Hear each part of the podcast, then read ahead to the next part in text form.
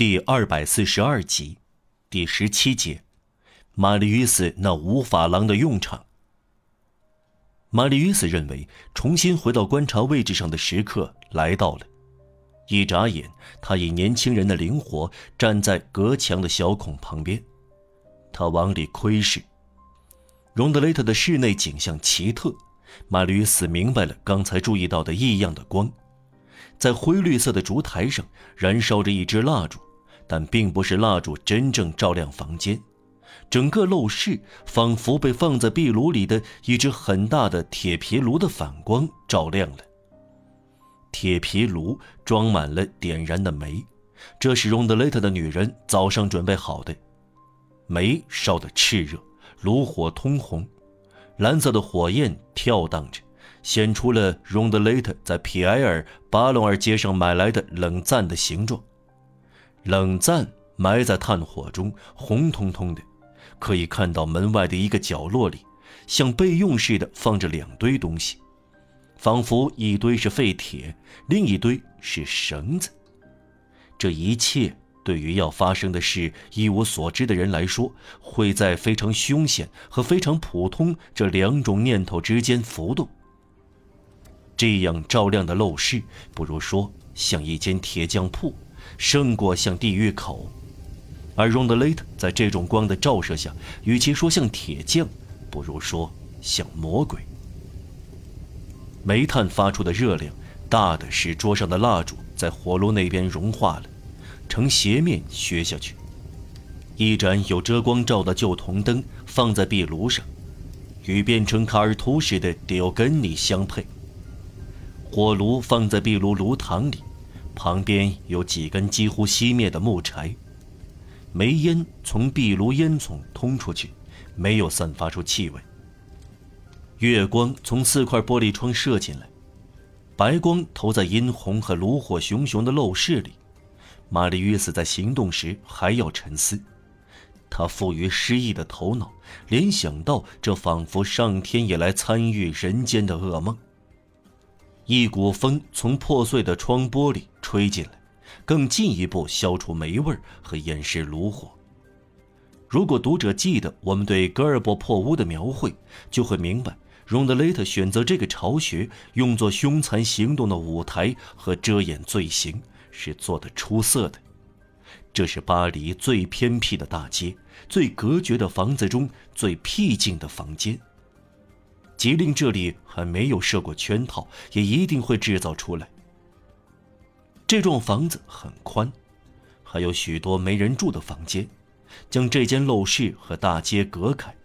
唯一的一扇窗面向广阔的空地，空地有围墙和栅栏圈住。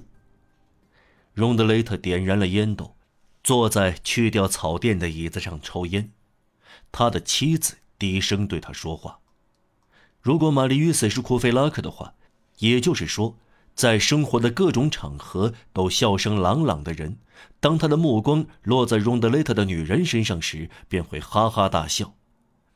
他戴一顶有雨林的黑帽子，很像查理十世加冕时传令官的军帽。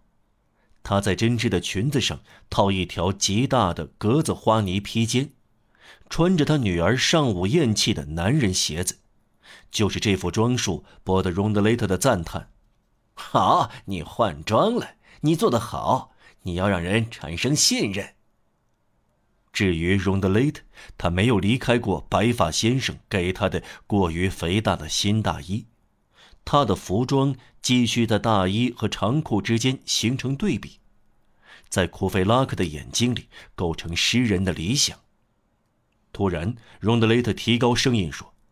对了，我想起来了，这种天气他要坐出租马车来，点上提灯，拿到楼下去，待在大门后面。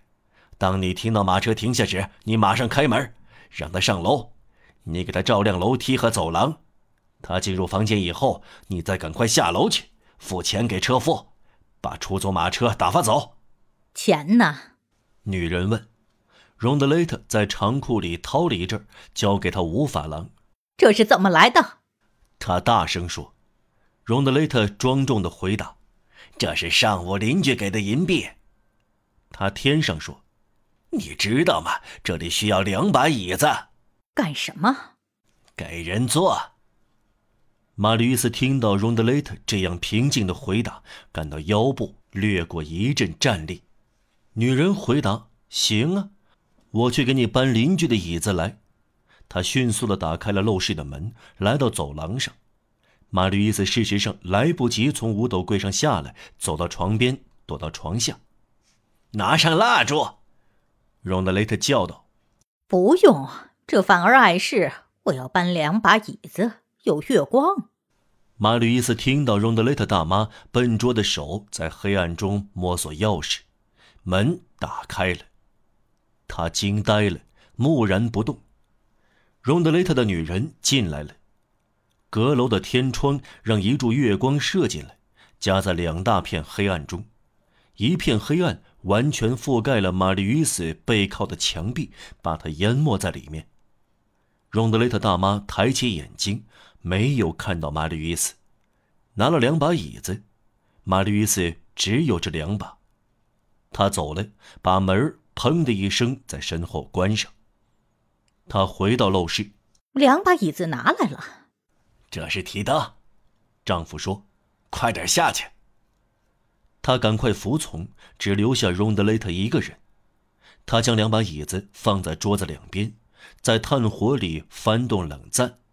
把一张旧屏风放在壁炉前，遮住火炉，然后走到放一堆绳子的角落里，俯下身来，仿佛观察一样东西。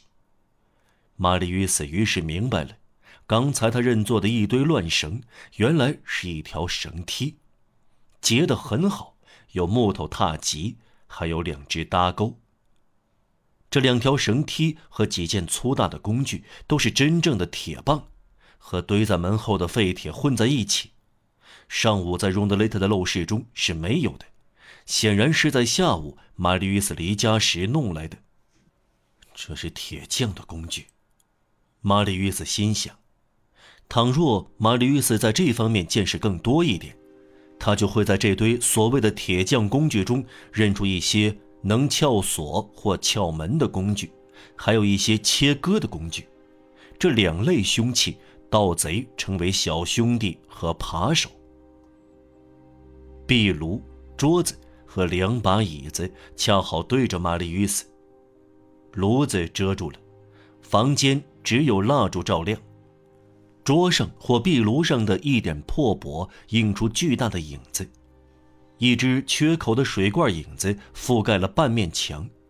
这个房间的平静有难以描述的可憎和咄咄逼人。荣德雷特让烟斗熄灭了，这是心事重重的迹象。他回来坐下。烛光显出他的脸棱角粗野、狡黠。他皱紧眉头，右手蓦地张开，仿佛他内心恶毒的盘算，要最后拿定主意。在这些掂量中，他把桌子的抽屉猛拉过来，取出一把厨房用的长刀，用指甲试试刀刃。然后他又把刀放回抽屉，再把抽屉推上。玛丽·与斯则抓住放在右边兜里的手枪，掏了出来，将子弹上膛。子弹上膛，发出一下清脆的声音。荣德雷特哆嗦一下，从椅子上欠起身。谁？他叫道。玛丽·与斯屏息敛气。荣德雷特听了一会儿，然后笑了起来，说道。我真蠢，这是隔壁的声响。马吕斯手握着手枪。